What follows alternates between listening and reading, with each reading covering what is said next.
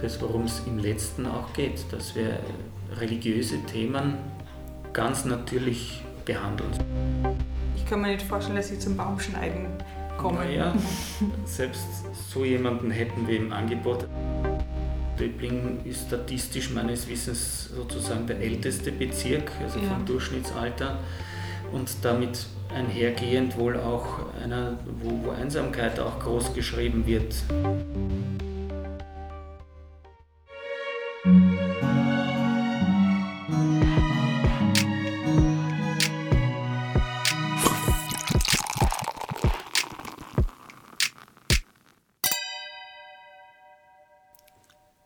Herzlich willkommen zur vierten Podcast-Folge, diesmal aus der Pfarre Franz von Sales.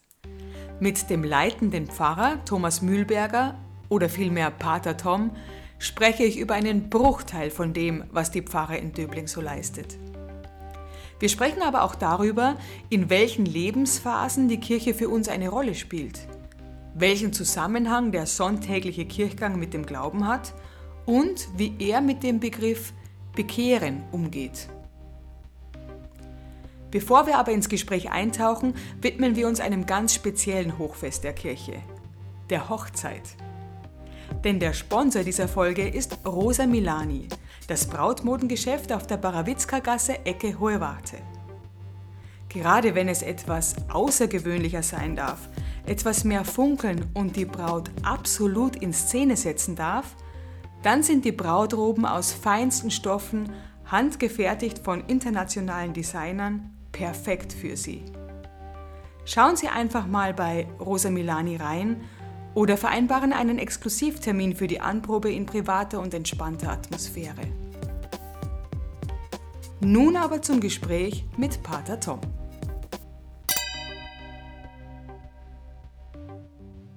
Wir sind heute in der Pfarre Franz von Sales. Mir gegenüber sitzt der Pfarrer, der leitende Pfarrer Thomas Mühlberger, hm, Pater Tom genannt. Wer nennt Sie Pater Tom? Alle.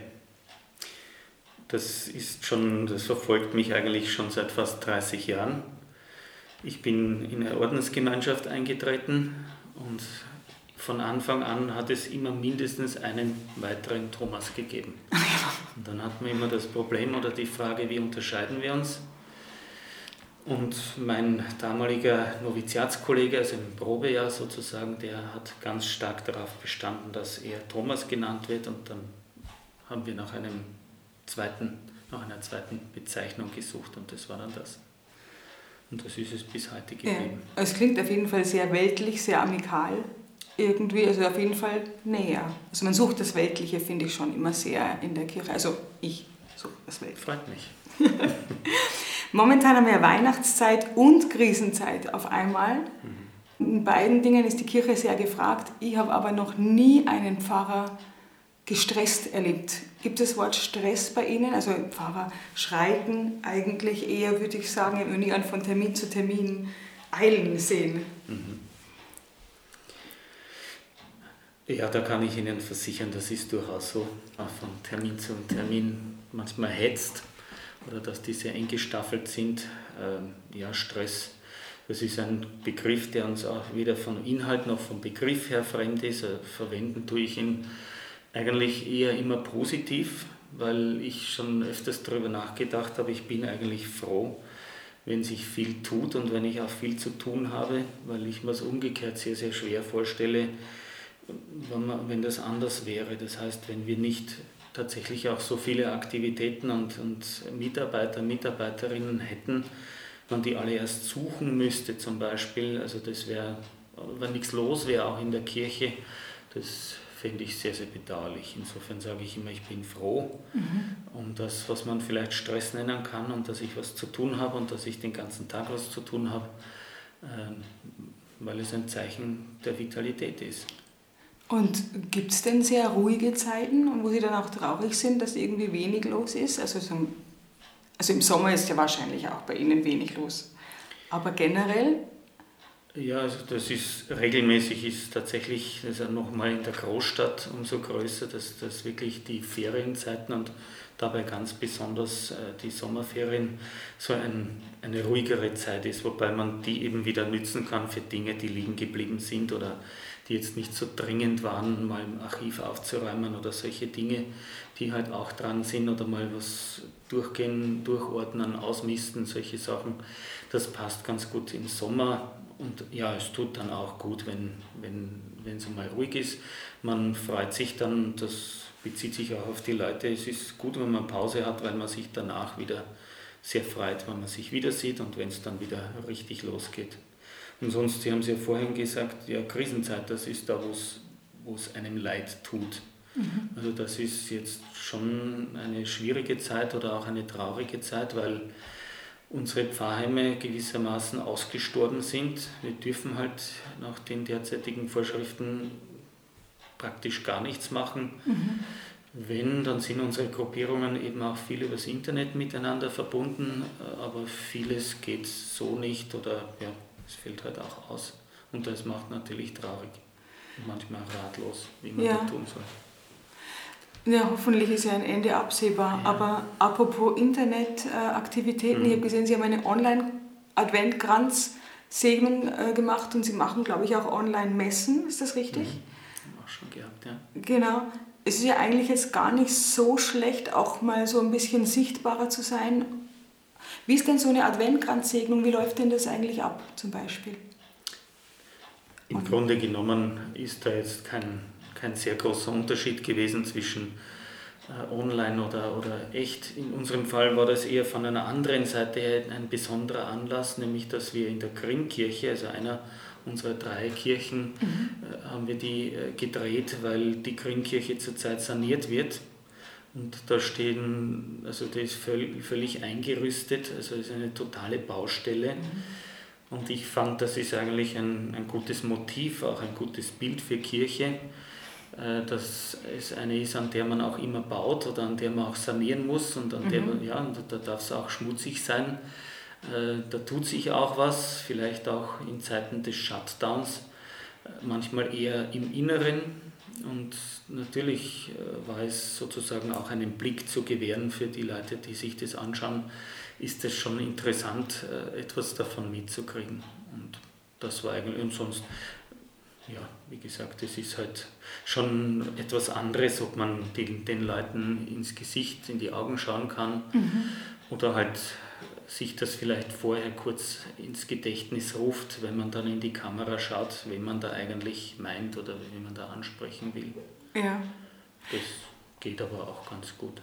Zur, ähm, zur Analogie mit der Baustelle. Mhm Reden Sie da vielleicht von Umstrukturierung, weil lustigerweise hat das in vielen Privatpersonen oder ähm, viele haben sich neu strukturieren müssen oder neu erfinden müssen. Ist das die Analogie?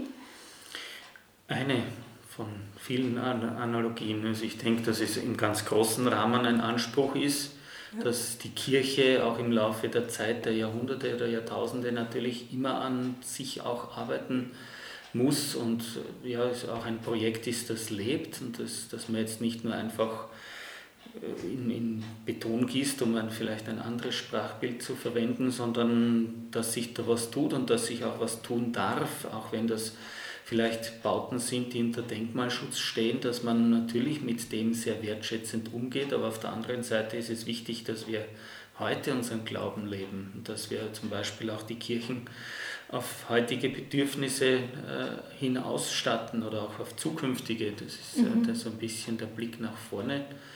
Umstrukturieren, das passiert sowieso, also das hängt natürlich auch mit den diözesanen Umstrukturierungen äh, zusammen. Eines davon ist schon in unserem Namen erkennbar. Die Pfarre Franz von Sales gibt es ja erst seit 2016 und davor mhm. waren es drei eigenständige Pfarren. Ja Glanzing, Kasgraben, Krim, ja. die eben auch in, im Zuge eines Umstrukturierungsprozesses zu einer geworden sind. Alle drei waren von den Oblaten des heiligen Franz von Sales, meiner Ordensgemeinschaft, betreut und auch gegründet. Und die sind zusammengegangen. Auch das ist natürlich ein strukturelle und, und es gibt noch viele andere organisatorische, strukturelle Maßnahmen auf Diözesanebene, Und natürlich auch auf Pfarrebene. Das, das ist klar, weil sich die Demografie ändert. Also ich sage jetzt mal allein schon die Kinderzahlen insgesamt spürbar rückläufig sind, andere gesellschaftliche Trends äh, spürbar sind, auf die muss man dann reagieren. Welche wären das zum Beispiel, die gesellschaftlichen Trends? auf die man reagieren muss? Naja, ich denke mal, was, was wir sehr stark spüren, wir sind ja auch in der Kinder- und Jugendarbeit sehr engagiert, das merkt man einfach, welche, wie, sich, wie sich der Alltag von Kindern und Jugendlichen ändert, mhm. dadurch, dass heutzutage viele Kinder in Ganztagesschulen sind beispielsweise. Ja bleibt für auch pfarrliche Aktivitäten oder andere freiwillige Tätigkeiten oder Musik oder Sport oder so äh, immer weniger Zeit außerhalb der Schule. Und also das, das spürt man schon sehr, sehr stark. Äh, und wie gesagt, da muss man auch das Angebot anpassen, sowohl von den zeitlichen, aber auch sonst, von dass man bestmögliche Voraussetzungen schafft oder auch wirkliche Alternativen, die es vielleicht sonst kaum irgendwo gibt. Und sagt, ja, also das, das liegt mir so sehr oder das macht so viel Spaß, dass ich da auch am Wochenende oder eben am Abend oder äh, irgendwelchen Randzeiten, dass ich mich da engagiere. Mhm. Und es wäre aber Ihr Ziel eigentlich, ein soziales Miteinander zu Natürlich. kreieren genau. und dazu braucht man eben auch die Menschen. Genau. genau. genau. Zum Thema Krise auch noch, wo Sie gerade sehr aktiv sind, wo Sie in Stress geraten. Mit welchen Sorgen kämpfen die Döblingerinnen und Döblinger denn gerade? Das ist, nehme ich mal an, es ist viel eine psychische Herausforderung. Mhm. Welche tröstenden Worte haben Sie oder, oder gibt es auch andere Art von Hilfe? Mhm. Ja, das sind natürlich, ist ein Riesenfeld, das Sie mit der Frage aufmachen. Zunächst einmal denke ich mir jetzt, die Döblinger, Döblingerinnen sind jetzt nicht so viel anders wie andere. Das heißt, natürlich viele Sorgen teilen sie mit, mit allen anderen. Bei Döbling kommt vielleicht noch eines hinzu, dass auch da aus meiner Sicht es wichtig ist, ein bisschen auf die demografische Situation zu schauen. Und Döbling ist statistisch meines Wissens sozusagen der älteste Bezirk, also ja. vom Durchschnittsalter. Und damit einhergehend wohl auch einer, wo, wo Einsamkeit auch groß geschrieben wird. Also äh, sind oft riesige Häuser beispielsweise oder auch Grundstücke, und dann wohnen da vielleicht, mag noch sein, dass es ein altes Ehepaar ist, aber die halt jetzt den Shutdown auch spüren und sei es eben bei vielen Dingen, die sie auch sonst benötigen, ob das der Kontakt mit den Kindern, den Enkelkindern, mit den Nachbarn, mit den Freunden ist, was alles eingeschränkt ist, bis hin zu Dienstleistungen, die sie in Anspruch nehmen. Das klingt dann immer äh, ja, vielleicht ein bisschen merkwürdig, aber auch das geht schon beim Gärtner los oder bei eben Lieferdiensten, aber auch bis hin zur 24-Stunden-Pflege. Das sind natürlich schon große Themen, die überall jetzt äh, heftig diskutiert werden und die vielleicht jetzt in Döbling auch noch einmal besonders spürbar sind. Und Sie stellen Gärtnerdienste oder Sie vermitteln oder ich kann mir nicht vorstellen, dass Sie zum Baumschneiden kommen. Naja, selbst so jemanden hätten wir im Angebot, aber es, wir haben, wenn Sie das jetzt so direkt ansprechen, schon beim ersten Lockdown ging es eigentlich sehr schnell zu, einer, zu einem Hilfsangebot, das unabhängig ist von Pfarrzugehörigkeit oder Kirchenzugehörigkeit oder Religionszugehörigkeit, ob man irgendwas schon bisher mit der Pfarre zu tun hatte oder nicht. Dieses Angebot äh, ist eben auch großflächig affichiert worden, bekannt gemacht worden, auch über die sozialen Medien, in denen es einfach geheißen hat, wo sie Hilfe brauchen. Und das stelle ich mir, um wieder zu der Frage zurückzukehren. Es ist mitunter für eine ältere Person schon eine Herausforderung, auf irgendeine Leiter zu steigen. Und wenn es auch nur dazu ist, um eine Glühbirne zu wechseln. Ja.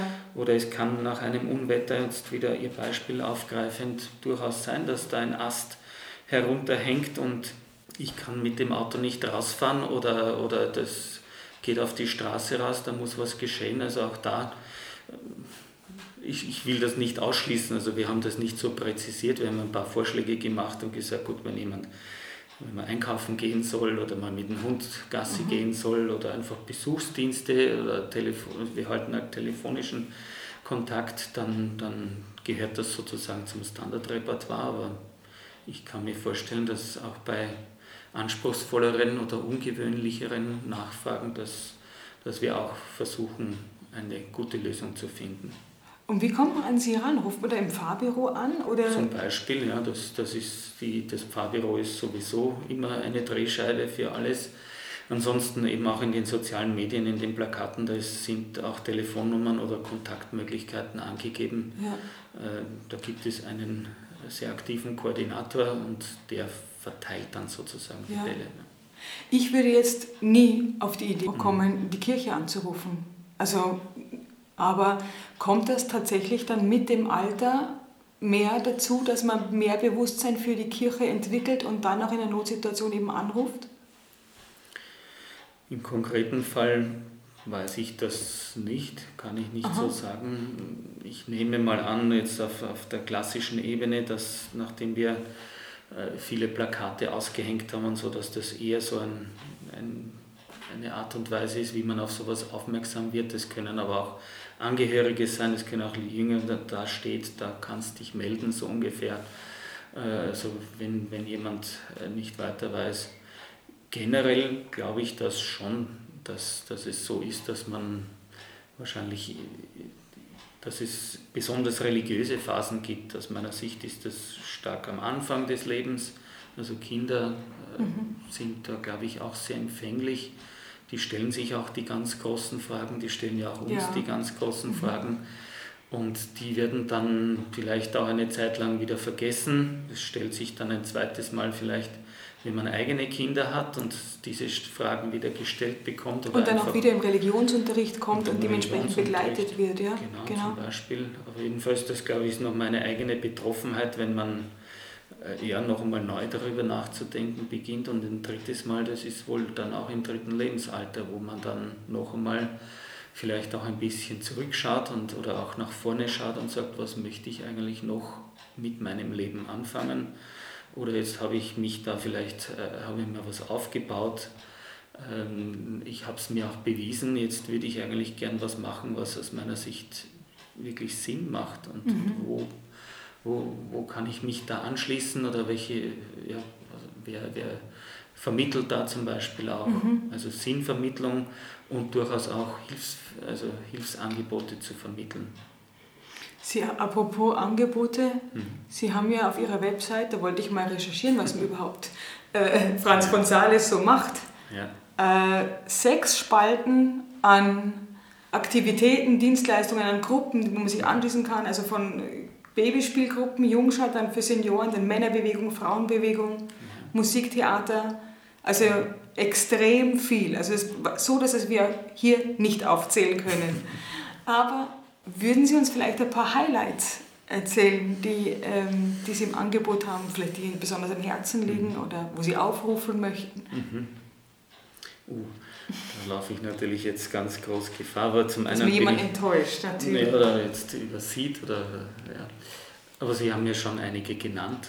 Mhm. Und das finde ich ja auch insgesamt äh, sehr schön an der Pfarrseelsorge, dass man dieses unglaublich breite Spektrum hat. Also ob man das jetzt vom Alter her nimmt, dann sagt man es wirklich von den ganz Kleinen bis zu den, bis zu den Alten, äh, zu den Best-Agern eben äh, zu tun, auch von den verschiedenen Schichten oder, oder auch familiären Hintergründen. Also das ist ein unglaublich breites Feld. Ich habe ja früher, also ich bin jetzt auch erst seit knapp vier Jahren Pfarrer. Davor, ich war noch nie Pfarrer oder selten in der Pfarre eingesetzt, in Schulen und, und in anderen Einrichtungen, Bildungshaus.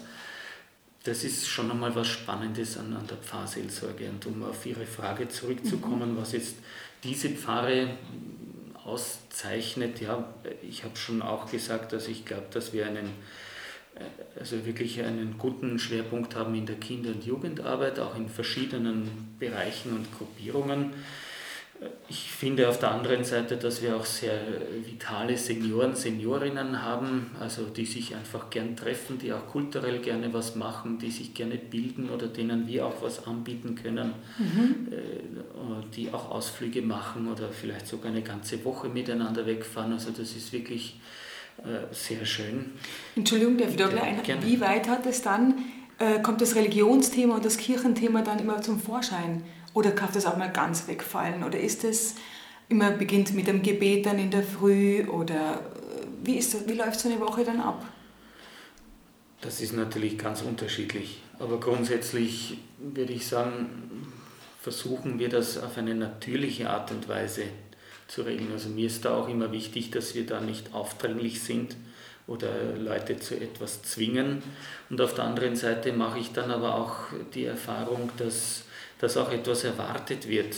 Also das ist, ich sage es jetzt einmal äh, mhm. aus, aus der Sicht der anderen, dass irgendwie komisch ist, wenn da jetzt der Pfarrer mitfährt oder wenn wir mit der Pfarre wegfahren und es überhaupt nicht dazu kommt. Ja, ja also das sind halt schon auch Leute, die, sei es, ob man jetzt, äh, wenn es ein Tagesausflug heißt, das nicht unbedingt, dass man ein Mess haben muss, aber dass man so gar nicht irgendwo mal äh, stehen geblieben ist, Kirchen angeschaut hat und dort vielleicht ein Lied singt oder, oder irgendein ein Gebet oder Vater unser, also einfach sehr natürlich mit dem umgeht, da würde, glaube ich, was fehlen. Also ja. das, das, glaube ich, ist, das gehört schon dazu und dass es in unseren Gruppierungen dann auch nicht komisch rüberkommt, wenn, wenn man es, also Beten oder Religion ist ja sonst immer ein großes Tabuthema, würde ich das jetzt mit der Schule machen und äh, bei irgendeinem Ausflug dann anfangen, ich weiß jetzt nicht, jetzt beten wir Vater unser oder sowas,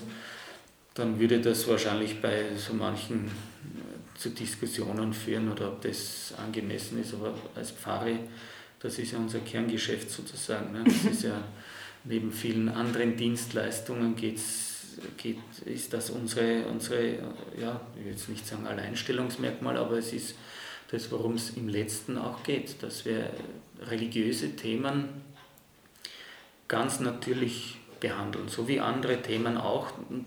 Man wird nicht auf jeden Ausflug oder wird man auch nicht über das Auto, über die letzten Reisen oder sonst was sprechen. Und genauso ist es bei der Religion. Also ich habe da keinen Erfüllungszwang oder kein, kein Logbuch, wo ich mir eintrage, ich habe heute drei Glaubensgespräche geführt, sondern das ist ja das Wichtige zu merken, eigentlich gibt es keinen Augenblick in unserem Leben, der nicht mit, mit Gott zu tun hat das gilt es zu entdecken. Das entdeckt man mit Kindern äh, in der Jungschau oder mit den Pfadfindern oder ja. äh, entdeckt man das anders oder mit Kindergartenkindern. Da singt man vielleicht einfach ein Lied und erst viel später geht den Kindern dann auf, woher sie das eigentlich haben. Und das war ein total schönes Lied. Oder da fangen dann auch die Eltern wieder zum Nachdenken an, weil da was, was drinnen steht, was sie berührt oder was sie auch nachdenklich stimmt. Und so ist es bei den Senioren auch. Ich würde einfach sagen, unsere, ich weiß jetzt nicht, ist wahrscheinlich nicht, äh, ich habe nicht sehr viel darüber nachgedacht, aber Lebensfreude, das ist für mich eigentlich so der Punkt. Wenn, wenn, wenn das gelingt, dann haben wir, ist das vielleicht ein, ein Ausdruck, den man heutzutage verwenden kann, der aus meiner Sicht das Christentum voll auf den Punkt bringt. Auch wenn viele andere das genau den umgekehrten Eindruck haben, um das geht es eigentlich. Mhm. Ich bin ja gerade in der Situation, in dem Alter, wo ich rausfalle. Also meine Kinder sind schon wieder ein bisschen größer, obwohl ja jetzt ein, ein, ein kleiner habe ich noch, aber tatsächlich, wo mir die Kirche gerade nicht so nah ist. Oder inwiefern ist der regelmäßige Kirchgang wichtig, um den Glauben zu leben, dass es für sie gilt, sozusagen. Ich pilgere jedes Jahr von Straubing nach Altötting. Das ist äh, was, was was natürlich aber auch so ein bisschen ein Trend ist momentan mit dem Jakobsweg, aber wir machen das in einer Clique schon wirklich immer. Ist aber einfach eine gesellige Geschichte. Mhm. Und, aber natürlich, wenn man dann äh, nach 90 Kilometern Fußmarsch in Altötting ankommt, das ist natürlich Hammer. Ja, also ein kleiner Exkurs. Was ich noch schätze, ist, also eh natürlich in allen Urlauben und so weiter, ich gehe immer in Kirchen rein oder auch so, wenn ich die Pfarrwiesengasse runtergehe, und dort ist eine Kirche, dann gehe ich da auch mal rein und zünde Kerzel an und ich merke, dass dann die Welt da draußen stehen bleibt. Also es, ist, also es scheint doch irgendwie eine Form eines geschützten Raumes zu sein. Anderes mache ich noch, ich zünde Kerzel an, wenn ich Danke sagen muss, weil, weil gerade irgendwas Tolles passiert ist und ich das Glück gar nicht fassen kann. Und dann denke ich mir, ich muss unbedingt eine Kerze anzünden. Genauso bei Sorgen.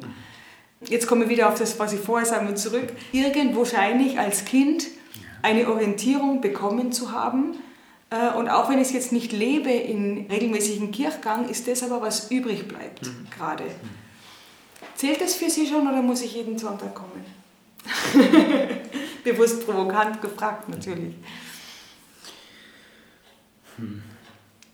Ja, ich versuche normalerweise auch gegen zu provozieren. Also das sind so Fragen, die auch meine Schüler im Unterricht gerne stellen, die das so auf, auf den Punkt bringen. Natürlich ist es irgendwie langweilig, wenn man das gleich abschwächt und äh, so irgendwie ist es, äh, weiß man schon, welchen Weg man gehen äh, muss, um möglichst nicht anzustreifen. Aber irgendwie macht es ja auch Spaß zu sagen, ja genau, so sollte das eigentlich sein, weil erst dann geht's geht, kommt die nächste Frage, dann setzt man sich vielleicht mit dem anders auseinander. Ich glaube, mit einem kirchlichen Gebot erreicht man halt kaum etwas. Also mhm. da, das ist so in einem Promillebereich der Bevölkerung, wo man da vielleicht noch wirklich Eindruck schinden kann und sagt, ja, du musst aber kommen. Ähm, eher verkrault man mehr Leute, als man gewinnt durch, durch ein schlechtes Gewissen. Es ist auch keine gute, äh, kein guter Nährboden für irgendwas. Also ich, man kann es ja vergleichen, jetzt, wenn Sie jemanden zur Wallfahrt einladen wollen, wenn Sie von Straubing nach Altötting gehen, mhm. Ja, versuchen Sie das einmal jemand zu erklären. Da kann auch jeder mit Recht sagen, ja, du spinnst doch, da muss ich so früh aufstehen, dann habe ich unbequemes Lager, dann tut mir die Füße weh und was Gott was alles noch. Also lass mich mit dem in Ruhe. Mhm. Ja. Äh, und sie werden ihn auch nicht zwingen oder sie nicht zwingen, aber sie werden wahrscheinlich trotzdem das auch ausstrahlen und sagen, also für mich ist das ein, ein Höhepunkt, äh, mhm. wenn ich da mitgehe und die Clique, die, die, das ist auch so schön, wenn man immer miteinander ist, man sieht sich dann wieder mal, das ist es im, im wöchentlichen Rhythmus gewissermaßen auch bei der Messe. Das ist etwas, was wo man sich natürlich auch die Frage stellen kann, warum mache ich das? Also wenn das nur das kirchliche Gebot wäre, was es in den seltensten Fällen ist, ist das eine sehr dünne Suppe. Mhm. Ich glaube, es muss etwas geben, was mir wichtig ist, oder um ein ganz großes Wort zu sagen, was ich liebe. Entweder ist es ein Mensch oder ist es, ein, ist es Gott jetzt, um ganz ein großes Wort in den Mund zu nehmen, oder es ist auch ein, eine Tätigkeit, die ich, die ich wahrnehme. Das ist ja letztlich auch bei jedem Hobby so, dass ich um ihres Selbstwillen gerne tue. Ja, muss ich mich mit meinen Kindern beschäftigen? Also wenn Eltern so fragen, dann denke ich mir, also keine weiteren Fragen. Da weiß ich eigentlich über die Beziehung schon ganz viel. Oder umgekehrt, wenn es die mhm. Kinder von den Eltern sagen, wobei das ja in gewissem Alter normal ist, dass man sagt, ich will nichts mit, die sind nur peinlich oder was auch immer. Mhm. Aber äh, wenn ich sage, müssen wir denn jetzt zu der Oma fahren und die besuchen? Also auch da merkt man, da ist, äh, aus welchen Gründen auch immer, es fehlt es an Motivation. Oft ist es schon so, und jetzt bin ich wieder bei meiner Ausgangsprovokation äh, dass man sagt, ja, und du fährst aber schon mit zur Oma, also sich zum Geburtstag oder beim Muttertag oder sonst was. Und es war dann trotzdem auch schön, auch für das Kind. Ja. Mhm. Das ist halt oftmals auch so eine erste Reaktion, da muss ich aufstehen oder da muss ich mich zusammenrichten oder ich kann halt dann nicht das und jenes tun, was ich vielleicht aufs erste lieber täte. Und in Wahrheit ist mir aber die Oma trotzdem auch sehr, sehr wichtig. Und das gilt für alle Bereiche. Also wenn wir jetzt in unserem Caritas-Schwerpunkt jemand, wenn, wenn mich jemand fragt, muss ich jemandem helfen im Deutschkurs zum Beispiel oder in der Wärmestube für Obdachlose da sein, ähm, das ist immer schwer zu vermitteln. Wir versuchen halt schon deutlich zu machen, es lebt davon, dass es Leute gibt, die das gern machen und die es aber auch machen. Und deswegen, äh, nachdem die Kirche, insbesondere die Pfarre, ja zu einem größten Teil aus Ehrenamtlichen besteht, kommt schon darauf an, ob man in die Kirche geht oder nicht, weil wir sind Kirche, das ist ja auch ein oft zitiertes Schlagwort gewesen, ja, und wenn wir nicht hingehen, dann ist da nichts. Ja, also es kommt mittlerweile wirklich mehr und mehr auf jeden und auf jede an. Natürlich kann ich, kann ich wegbleiben, aber dann passiert da auch nichts. Mir ist eigentlich noch der, der wichtigere Schritt, den Leuten zu vermitteln, das ist etwas, was dein Leben bereichert. Sowohl der Gottesdienst als auch vielleicht eben äh, etwas Karitatives oder auch was Geselliges. Also ja, du musst nicht mitfahren zu dem Ausflug, um jetzt wieder bei den Senioren. Aber ich hoffe halt, dass es den Senioren und Seniorinnen einfach taugt oder unsere Jungscherkinder, die so gerne aufs Jungscherlager fahren oder aufs Pfadfinderlager oder aufs Jugendlager. Ja, wenn, wenn da die Frage kommt, muss ich da mitfahren bei dem Jugendlager, dann ist es schon wieder schwierig. Aber tatsächlich ist es manchmal so, dass Eltern oder anderes, auch Jungscherleiter oder, oder sonst was sagen, ja, komm mit, äh, zum einen, weil wir dich brauchen, aber zum anderen, weil es das sicher Spaß machen wird. Und an dem arbeiten wir letztlich auch. Es ist eine gewisse Disziplin nötig, auch in jedem Verein oder in, in jeder Organisation ist es notwendig, um eine gewisse Verlässlichkeit zu haben. Und deswegen kommt es meiner Meinung nach auf jeden an. Natürlich ist es nicht so, dass wir äh, da jetzt Stricherlisten machen oder, oder so und das ist ja auch völlig verständlich. Es gibt ja oft berufliche oder andere Umstände, die sagen, ja, ich kann an dem Sonntag gar nicht. Mhm. Aber es geht letztendlich schon um die Frage auch, was ist dir deine, deine Beziehung zu Gott oder auch zu den Menschen, die auch versuchen, mit Gott in einer Beziehung zu sein, was, was, was ist dir das selber wert? Und tatsächlich, wo kannst du dich auch einbringen? Ich finde ja, dass nicht nur das, was kann ich mir mitnehmen, sondern die entscheidende Frage ist ja schon das, was uns auch befriedigt, glaube ich, ist ja meistens, was kann ich einbringen? Also ich fühle mich ja, ob das jetzt als Pädagoge oder als Elternteil zum Beispiel ist, was, was kann ich meinen Kindern mitgeben? Das ist ja das Schöne. Wenn ich jetzt in, in die Schule gehe beispielsweise, stelle ich mir auch nicht die Frage, was, was nehme ich mir da mit, die sind manchmal ganz schön nervig, die Kinder. Also, mhm. äh, aber das Schöne ist, wenn man etwas geben kann. Und das, das glaube ich, gilt für, wiederum für alle Menschen. Diese Erfahrung. Definitiv. Das ist eine religiöse Erfahrung. Genau, also das gilt, also geben und nehmen ist auch mein Credo oder es kommt von irgendwo anders wieder zurück, wenn man mhm. viel gibt. Genau. Und trotzdem sagen Sie aber eigentlich, der Dreh- und Angelpunkt oder der Startknopf ist trotzdem die Messe am Sonntag also mit Ausnahme natürlich, wenn man kann, aber trotzdem muss man hier auch sein, um das Geben und Nehmen irgendwie so in Schwung zu bringen in der. Kirchengemeinde. Also so realitätsfern bin ich nicht. Das wird auch nicht auf unsere Pfarrmitglieder zutreffen. Mhm. Also auch bei unseren Kindern und Jugendlichen ist es Faktum, dass von denen die wenigsten regelmäßig am Sonntag in die Kirche gehen und trotzdem, sage ich mal, total in Ordnung sind und wahrscheinlich auch ihre Form äh, einer Gottesbeziehung und natürlich auch Beziehung zu anderen Menschen haben. Also das nicht. Ich glaube, es ist aber trotzdem wichtig und äh, nicht zuletzt eben auch Aufgabe der Kirche, diese Frage insgesamt nicht völlig aus dem, aus dem Blick zu verlieren. Also ich finde halt, es ist schwierig, wenn man immer so schwarz-weiß malt. Ja? Wenn ich sage, es gibt, es gibt aus meiner Sicht eben auch ein Grau. Ich habe kein Problem damit, wenn jemand sagt, ja, ich habe an dem Sonntag keine Zeit gehabt oder ich, ich mache das auf irgendeine andere Art und Weise. Ein bisschen bin ich da schon auch misstrauisch, wenn mhm. man sagt, ja, ich kann ja überall beten, ich kann auch im Wald beten, ich kann zu Hause beten. Da stimme ich völlig zu, aber es mhm. geht schon allein bei der Frage los, und tust du es auch? Mhm. Weil das ist ja auch eine Hilfe, wenn ich sage, wir haben eine fixe Zeit, da trägt mich auch die Gruppe etwas mit oder ich habe da vielleicht sogar irgendeinen Beitrag, weil ich ministriere oder weil ich äh, Musik mache oder im Moment halt auch irgendwie bei der ganzen Covid-Abwicklung helfe, mhm. Desinfektions- oder Plätze zuweisen also, oder im Pfarrcafé dann noch mithelfe. Das hilft mir sozusagen oder gibt mir so ein bisschen den Schubs, dass ich mir nicht jeden Sonntag die Frage stelle, wann und wie und was oder tue ich es überhaupt? Also so, mhm. das ist für mich immer auch die Frage, mich geht es nichts an, mir musst du die Frage nicht beantworten, nur stell dir die Frage selbst, ob wenn du halt gar nie in die Kirche gehst, äh, ob, ob sich dann nicht auch vieles wirklich komplett verflüchtigt. Also der mhm. liebe Gott, der wird halt dann schon über lange Strecken vergessen. Ich sage das jetzt auf den Punkt gebracht und, und das, das finde ich nicht gut. Das ist tatsächlich so. Wenn es so wäre, dass, dass Leute sich wirklich gut überlegen und sagen, na, ich gehe nicht in die Messe, ich mache stattdessen das und das und das mhm. und ich mache meine Morgenandacht am Waldrand, super.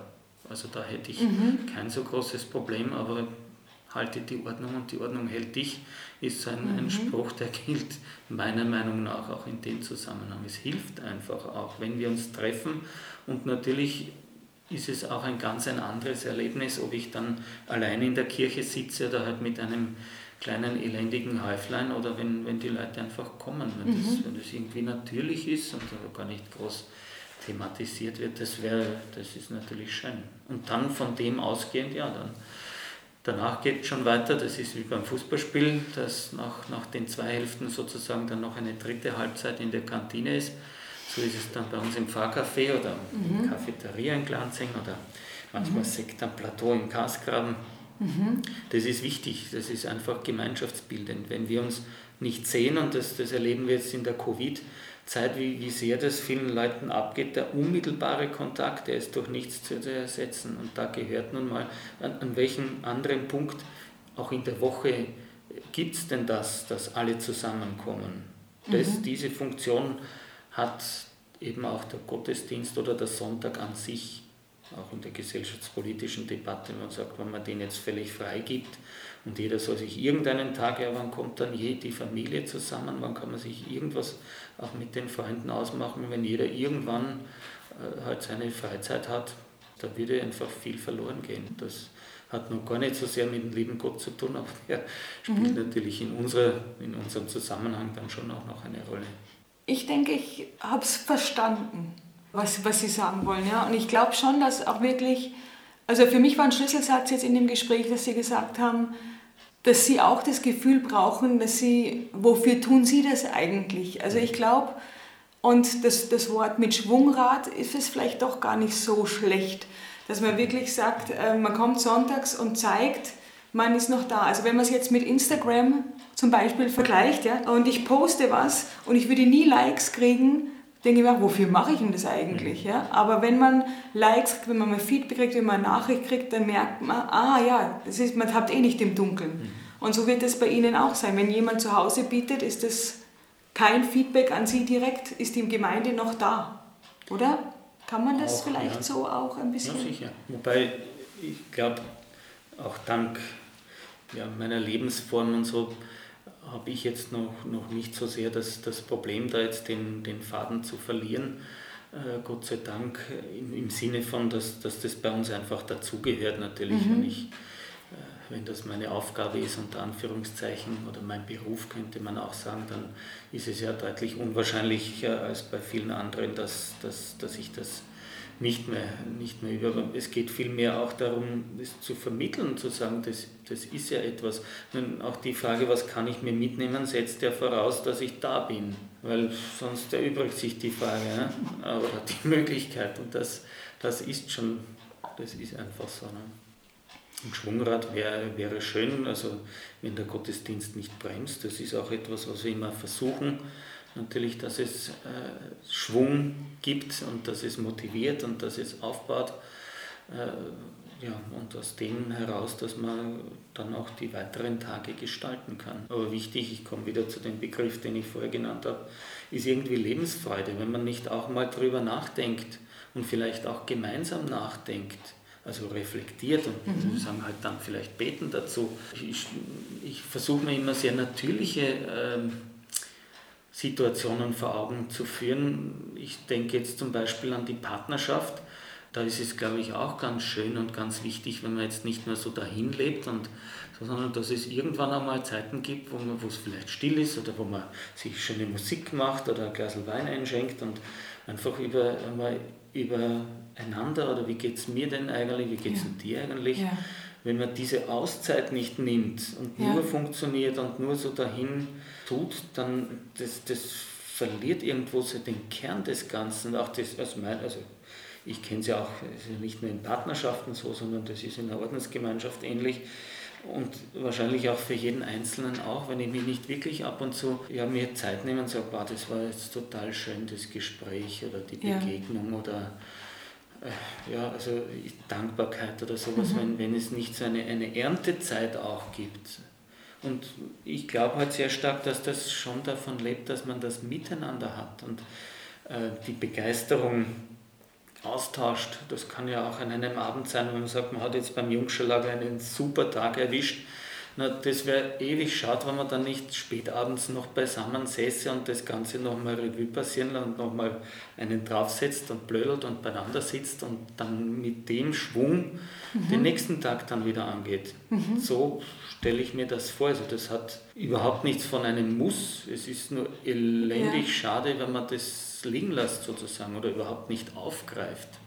Wenn man nicht, nicht, also ja, das sind so die klassischen Schritte, sagt man mal, schon die Umwelt oder die Schönheit der Natur oder sowas sieht oder auch ja, also eines der wichtigsten Dinge ist aus meiner Sicht sind unsere menschlichen Beziehungen.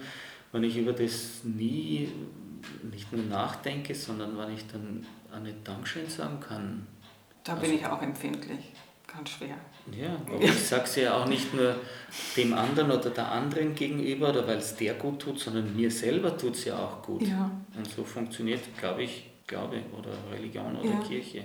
Ja, das ist eigentlich ein klassischer Austausch. Aber man findet viele, also wie Sie vorher reflektieren und dann nochmal beten gesagt haben, und das ist mhm. eigentlich das äh, sehr Ähnliches. Mhm. Ich finde auch, ob es jetzt weltlich oder religiös die Begriffe sind, sie meinen oft das Gleiche. Ganz erfrischend ist da einer meiner Lieblingspodcasts, der ist von der Zeit okay. und der Pfarrerstöchtern. Kennen Sie den? Das ist großartig. Also die, die Chefredakteurin Sabine Rückert mit ihrer Schwester Johanna Haberer, die Theologin ist, und die erklären die Bibel mhm. und auch mit äh, entsprechenden Folgerungen daraus und lassen das aber, wenn der liebe Gott da eigentlich mal was, was mal nicht so Sympathisches gemacht hat, dann sagen die das dann auch. Ja? Also das ist eine, eine sehr weltliche Art und das finde ich äh, großartig. Sie sagen aber, und sie werden nicht müde, jedes Mal zu betonen, Sie wollen nicht belehren, sie wollen nicht bekehren, sie wollen einfach nur die Bibel erzählen. Mhm. Haben Sie das Gefühl, dass die, die Kirche schon den Ruf hat, immer bekehren zu wollen und dass es vielleicht ein Grund ist, dass Menschen entwischen, weil sie nicht bekehrt werden wollen, weil der Zeigefinger schon auch immer vorhanden ist? Ja, wenn Sie die Frage so stellen, dann ist die Frage auch schon beantwortet, denke ich einmal. Gut, ich generell glaube ich schon, dass äh, manches oder nicht weniges, was über die Kirche gesagt wird, entweder auch noch aus komplett anderen Zeiten stammt oder vor allem auch von Leuten, die mit der Kirche gar nichts zu tun haben, die entweder irgendwas halt wiederkauen, was sie in den Medien, und damit meine ich jetzt noch gar nicht die bösen Schlagzeilen, die es gibt, sondern was halt dann für Klischees auch in Filmen oder, oder Serien oder so bedient werden. Also wenn man dann sagt Stichwort Pfarrer, dann hat man da, weiß man schon ungefähr welche Requisiten und wie, welch, also was das für ein Typ ist und was dem wichtig ist. Also man hat einfach solche Stereotypen ja, vor sich und die muss man auch bedienen und irgendwie funktioniert das halt dann auch. Und bei Kirche ist es auch so, sie wurde und wird ja auch immer als moralische Instanz vorgeschoben, das muss man auch dazu sagen. Also vielleicht heute auf eine etwas sublimere Art als, als früher. Früher hat man auch gesagt, was hat denn der Pfarrer gesagt in der Kirche? Also dann mhm. hat man mhm. das erzählen müssen oder im Religionsunterricht oder sonst irgendetwas. Heute macht man ja auch nicht so viel anderes, wenn man den schwarzen Peter äh, quasi dann der Kirche zuschiebt und sagt, und die verlangt es noch oder die erwartet es noch. Erstens mal stimmt es in vielen Fällen gar nicht, weil sich die Leute nicht informieren, was was wirklich drinnen steht, in welchen kirchlichen Dokumenten oder auch in der Bibel selber. Die Information ist nicht so sehr ausgeprägt, das, das sei an der Stelle schon einmal gesagt. Und weil es halt auch äh, durchaus bequem ist, weil man sagt, naja, äh, ich nehme jetzt die Sakramentenpastoral her, äh, eigentlich steht in allen kirchlichen Dokumenten auch drinnen, dass unsere Erstkommunionvorbereitung, unsere Firmenvorbereitung soll eine Unterstützung sein für die Eltern, die die Kinder auf die Erstkommunion und auf die Firmung vorbereiten. Die Realität ist natürlich genau die umgekehrte. Es gibt nur wenige Eltern oder auch Paten, die tatsächlich die religiöse Erziehung in dem Sinne auch vornehmen und sagen, so, du hast jetzt in einem Jahr Erstkommunion und wir setzen uns jetzt hin und wir beschäftigen uns mal mit dem oder wir, nehmen, wir gehen mal miteinander in die Kirche und, und, und sondern das wird ja dann auch über die Bande gespielt und gesagt, gut, du hast dann Firmenunterricht oder du hast Erstkommunionstunde und die erklären dir das. die bringen zum Teil die Kinder, setzen sie vor der Kirche ab und holen sie halt in einer Stunde wieder und das war es dann auch. Äh, und das, das ist, denke ich, immer wieder eine Rolle, in die die Kirche auch durchaus vorsätzlich hineingedrängt wird, weil man oft auch ohnmächtig ist. Das sind ja auch schwierige Fragen und natürlich tun sich auch Eltern schwer, wenn, das müssen auch gar keine theologischen Fragen sein, aber seien es nur philosophische Fragen, mit denen man sich da beschäftigt. Puh, also da muss man halt auch äh, selber nachdenken oder sich auch herausfordern lassen oder dann sagen lassen, wieso gehst du dann nicht, wenn du so überzeugt davon mhm. bist, dass ich zuerst komme und wieso gehst du dann nie in die Kirche? Also warum soll das jetzt davon? Also all dem will man sich nicht so gerne äh, aussetzen, mhm. sondern da ist man dann still. Ja, das ist halt so, oder das ist angeblich vorgeschrieben, was auch nicht stimmt, aber es, es funktioniert eigentlich ganz gut. Und man sagt, das will halt die Kirche oder die lehrt das so oder was auch immer, dann ist, ist der schwarze Peter schon ganz klar verteilt und äh, man ist selber ein bisschen aus der Schusslinie heraus. Also das sehe ich da in dem Zusammenhang durchaus auch. Und ja, belehren, bekehren, das sind natürlich alte Begriffe, die aber bei näherem Betrachten wirklich wichtig sind. Ja? Belehren, wenn man das jetzt hernimmt, natürlich würde ich das so nie sagen, aber ich sage, äh, übertragen wir das jetzt gerade in, in einer Zeit der Aufklärung oder nach der Aufklärung ist es doch wichtig, dass wir auch eine Ahnung haben von dem, was, äh, was unser Glaube eigentlich ist oder worauf es da ankommt. Schon allein auch für den interreligiösen und interkulturellen Dialog, der heute so stark ist wie nie. Sie haben die sozialen Medien angesprochen. Mhm. Also wenn wir nicht einmal, also nicht einmal ansatzweise mit anderen Leuten und seien es dann Muslime oder seien es äh, auch Leute ohne Bekenntnis oder auch ohne religiösen Hintergrund, die halt anders aufgewachsen sind, wenn wir denen überhaupt nichts sagen können, wer der Herr Jesus war zum Beispiel, ja, oder was man da eigentlich tut bei so einer Messe oder äh, warum ist da ein Feiertag und so, also wenn, dann ergibt das Ganze keinen Sinn. Für mich auch nicht. Dann steige ich natürlich auch aus und sage, ich brauche das eigentlich nicht.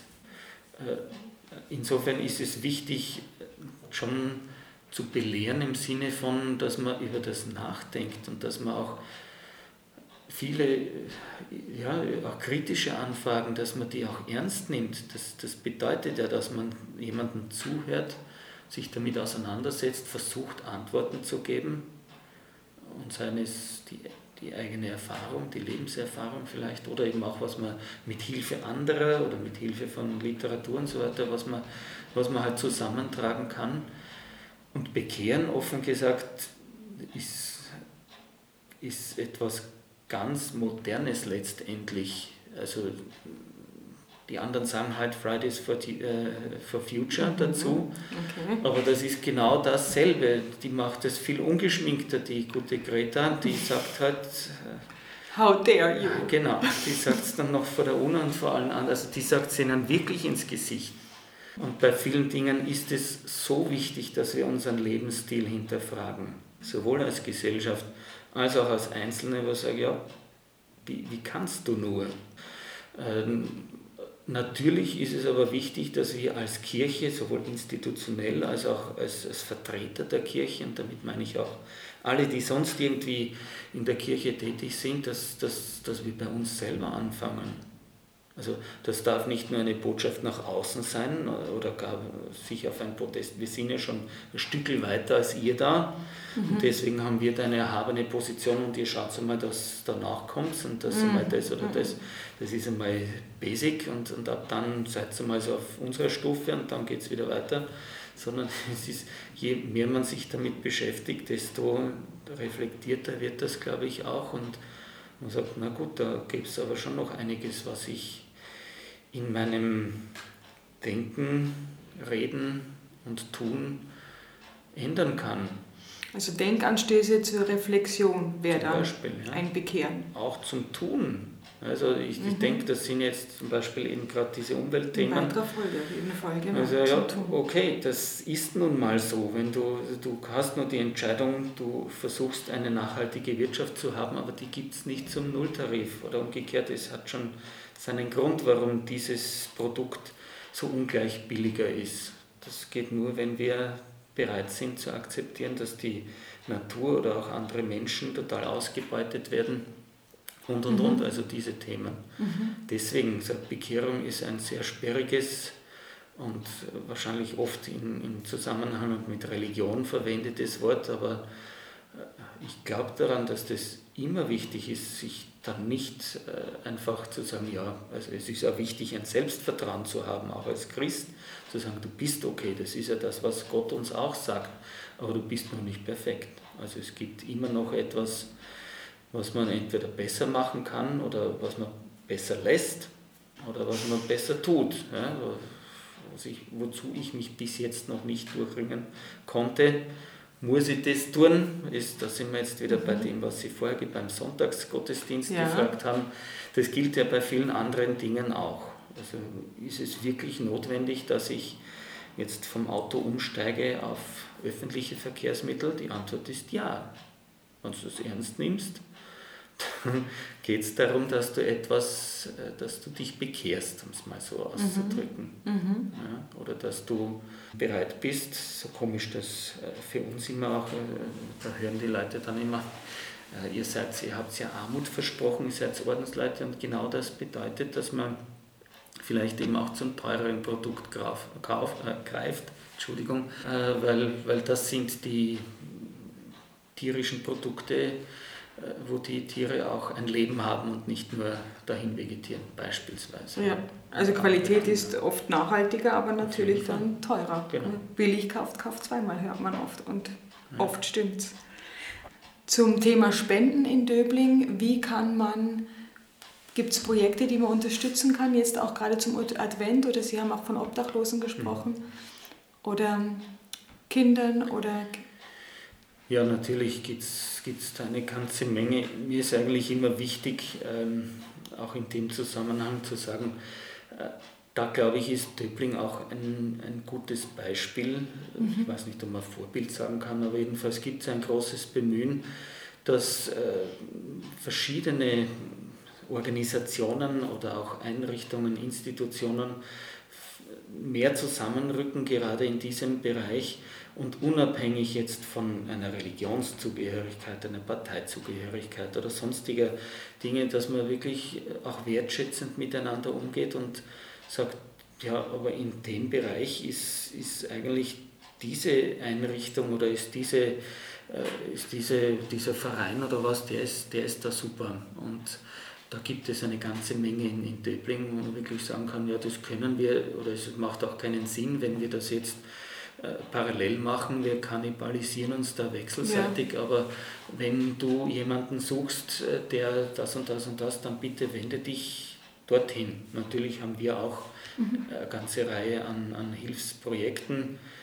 Die man auf der Webseite findet. Die man auch auf der Webseite findet. Und wie gesagt, das ist auch schön. Ich nehme jetzt ein, ein Beispiel, um, um das auch noch zu, zu demonstrieren mit, mit dieser Vernetzung. Ähm, wir haben ja eine Kretzel-Sozialarbeit, das heißt, wir sind, soweit ich weiß, eben in Wien die einzige Pfarre, die eine eigene Sozialarbeiterin angestellt hat, damit es jetzt auch nicht nur sozusagen äh, an der Tür, dass jemand abgefertigt wird und vielleicht ein paar Euro bekommt, sondern dass man Leuten wirklich zuhört und äh, die Fälle auch anschaut und dass man sagt, wird, äh, da, da gibt es aber Förderungen oder da, ja, da werden wir halt versuchen, was wir noch retten können, weil die Frist versäumt worden ist und und und. Äh, aber das machen andere auch und äh, das Tolle ist, soweit ich das jetzt beobachte, dass wir uns da immer näher kommen, weil man sieht also auch äh, eben das Bezirkschef selber ist oder ob das mhm. die Volkshilfe ist oder ob das andere Einrichtungen sind, die mhm. evangelische. Es ist eigentlich wurscht, wir, wir kümmern uns um, um diese Leute auch gemeinsam wo man wirklich auch ohne Neid sagen kann, das könnt ihr besser oder äh, ja, das haben wir mal gehabt, aber das machen jetzt gerade die, die haben wieder mit einem Programm begonnen, mhm. Deutschlernkurs zum Beispiel, ja. jetzt die Weinbergkirche Ähm, da geht zum Beispiel mein indischer Mitbruder auch dorthin, um dort Deutsch zu lernen, was ich total schön finde. Ja.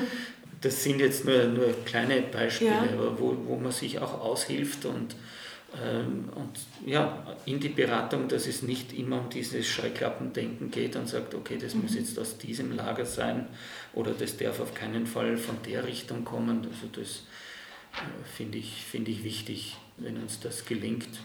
Ja. Eine Initiative, die wir ja auch mit in, angestoßen haben, ist jetzt diese, das Bemühen, ein demenzfreundlicher Bezirk zu werden. Wir haben äh, auch das Café Zeitreise eingerichtet, also ein Treffen für Menschen, die von Vergesslichkeit oder auch beginnender Demenz betroffen sind und deren Angehörigen, die sich miteinander treffen, zum einfach das ein nettes Treffen ist, aber auch für die einen ist es vielleicht eine Möglichkeit, sich auszusprechen, ein bisschen äh, auch, auch, Leute zu haben, die da vielleicht in einer ähnlichen Situation sind und, und auch Tipps bekommen. Und auf der anderen Seite eben auch was, was auch professionelle äh, Mobilisierung betrifft, also sowohl Gedankliches, also Gehirnjogging sage ich mhm. jetzt mit einem Schlagwort, bis hin auch zum Motorischen, wo man sagt, was, was könnte man denn da machen oder, mhm. oder was macht einfach auch Spaß und was ja. macht man. Und das versuchen auch verschiedene Richtungen jetzt, dass wir, dass wir das äh, weiterbringen, dass man wirklich mit einem Thema, das sehr tabuisiert ist, dass man das äh, ja, auch, auch zum Leben dazugehörig und halt anders reagieren können als ohnmächtig. Mhm. Also gut, das ist trotzdem ein, ein auch schön mit, mit solchen Leuten. Es ist manchmal anstrengend, es ist auch verantwortungsvoll, aber es gibt auch viele schöne Momente und, und, und auch Hilfen. Ich musste sofort bei dem Begriff Zeitreise lachen. Mhm. Ja. Weil es ist natürlich einfach mit Dementkranken, äh, die, die hängen ja in verschiedenen Zeitphasen fest und, und sehr oft im, äh, in ihrem eigenen Kindesalter und so. Und genau. ich sehe es direkt vor mir, äh, ich könnte mir gut vorstellen, dass da gemeinsam auch gelacht wird, weil, und das ist ja dann auch so erlösend, genau. wenn man dann lachen kann über die Situation, die eigentlich sonst einen auf die Palme bringt oder natürlich Verzweiflung, aber dann miteinander kann man sich da austauschen und äh, genau. Ja, Mama, ist gut. Also ja, lachen. Es ist einfach manchmal äh, einfach lustig. Ja. Wenn man sich dann die Stichwörter gibt und so, also irgendwie wird dann, wird dann doch ein Schuh draus. Ne? Das, das ist ja sehr schön. Darf ich Sie, nachdem Sie jetzt so viel Nähe gezeigt haben und so viel Weltliches, nach Ihren eigenen Hobbys fragen?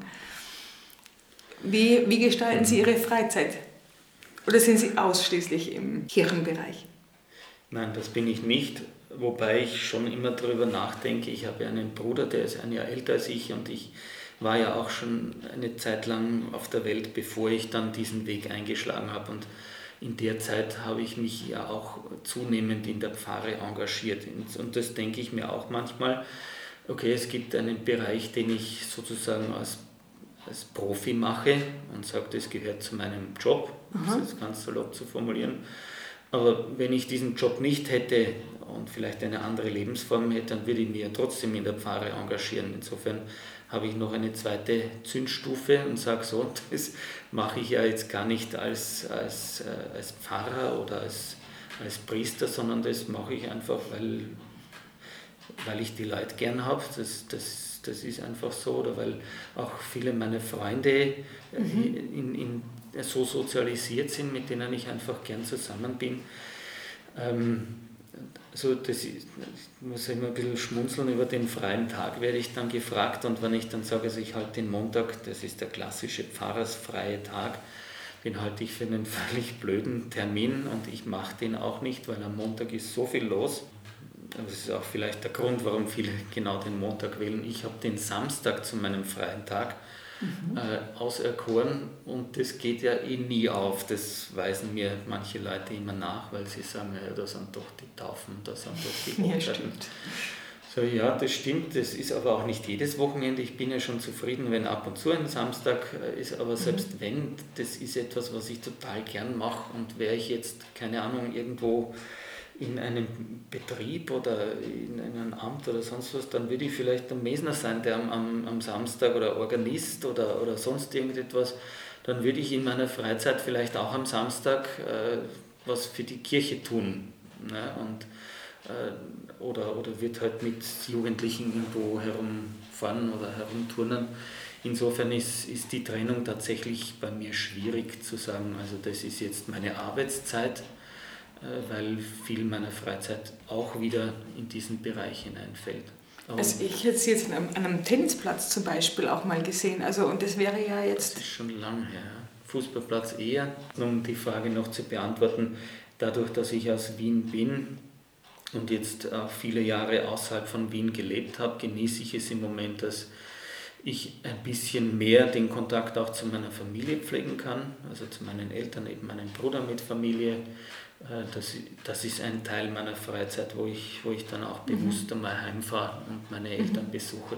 Es mhm. gibt irgendwelche kleinen Familienanlässe, zu denen ich fahre, was sonst halt nicht möglich ist, wenn ich irgendwo mhm. anders in Bayern oder in Oberösterreich oder so mhm. mhm. ging das nicht. Das ist etwas, was ich eigentlich genieße und ansonsten auch mich mit anderen Freunden zu treffen. Also ich habe ja auch sonst in in Wien noch äh, viele Freunde und Bekannte mhm. und selber Tennis, wie gesagt, das, das, waren, das war noch in meiner Jugendzeit. Das, was ich tatsächlich noch mache, ist, also ich bin ohnehin fast immer mit dem Fahrrad unterwegs, also in den mhm. kurzen Strecken bin ich eigentlich immer mit dem Radl unterwegs. Das ist zwar selten, dass ich meine Ausfahrt mache, das mache ich dann gerne mit jemand gemeinsam, mhm. allein ist mir das eher zu fad. Allein gehe ich gerne laufen. Und ja gut, wenn, wenn ganz viel Zeit ist, aber das ist wirklich schon, also es ist mir bis jetzt in den letzten vier Jahren kaum passiert, dass ich gesagt habe, ich setze mich jetzt aufs Motorrad und fahre noch irgendwo hinaus. Das ist zurzeit auch fast nur im dienstlichen Bereich. Und ein, ein letztes wäre wahrscheinlich noch ein großes Hobby von mir, dem ich zurzeit gar keine Zeit widmen kann, das ist die Musik. Mhm. Also Musik das war es früher schon immer auch. Und ja, egal ob ich Musikinstrumente gespielt habe oder ob ich gesungen habe oder sonst irgendwas, also Chor oder sowas, mhm. das wird mir total Spaß machen. Aber das, das ist so ein, ein gewisses Muss, um jetzt mhm. zwinkernd wieder auf das zurückzuführen, aber es ist so, wenn man äh, in einem Chor mitsingen, das, das verlangt auch eine gewisse Verlässlichkeit. Und auch beim Musikinstrument natürlich, ich sage, das, was ich normalerweise brauche, mhm. das schaffe ich schon noch, aber, aber eigentlich einfach so mal einen Nachmittag oder ein paar Stunden Musik zu machen und so, das, das würde ich gerne, aber das ist im Moment noch auf der Wunschliste. Okay. Aber wir wissen ja, wo man Wünsche hinschickt. Hans Christkind. genau. Zum Schluss noch Ihr Lieblingsplatz in Döbling. Ja, das ist jetzt schwer. Es gibt natürlich viele wunderschöne Plätze in Döbling. Einer, zu dem ich eine besondere Beziehung habe und den ich dann vielleicht als Lieblingsplatz bezeichnen kann, ist beim Dreimarkstein. so, jetzt habe ich sie ausgetrickst, das freut mich. Ähm, ah, vielleicht kennen Sie das Heisel am Rohr. Ja, natürlich. Genau, das, ja. das ist eigentlich die Gemarkung, das ist ja auch mhm. die Grenze zwischen Wien und Niederösterreich. Ähm, und da gibt es also so einen Platz, so einen Aussichtsplatz. Mhm. Das ist auch ein schöner Blick hinunter äh, auf Wien. Es ist jetzt sicher nicht der schönste Blick, aber es ist ein sehr, sehr schöner Blick hinunter. Aber für mich ist das immer der Wendepunkt meiner Laufroute. Aha. Und wenn ich da hinauf laufe und dann, dann nehme ich mir immer auch gern so 10 bis 15 Minuten Auszeit. Das heißt, äh, dann verweile ich dort auch ein bisschen. Meistens bleibe ich noch in Bewegung, gehe da ganz langsam. Aber um wieder ein altes Wort zu verwenden, da bete ich einfach. Da schaue ich hinunter auf diese Stadt und denke an ganz, ganz viele Menschen, die da unten sind und diese Beziehung, die ich mit den oder Beziehungen, die ich äh, mit dem Ort verbinde, machen den Ort für mich zu, zu einem oder vielleicht dem Lieblingsort in Döbling. Mhm. Sehr schön.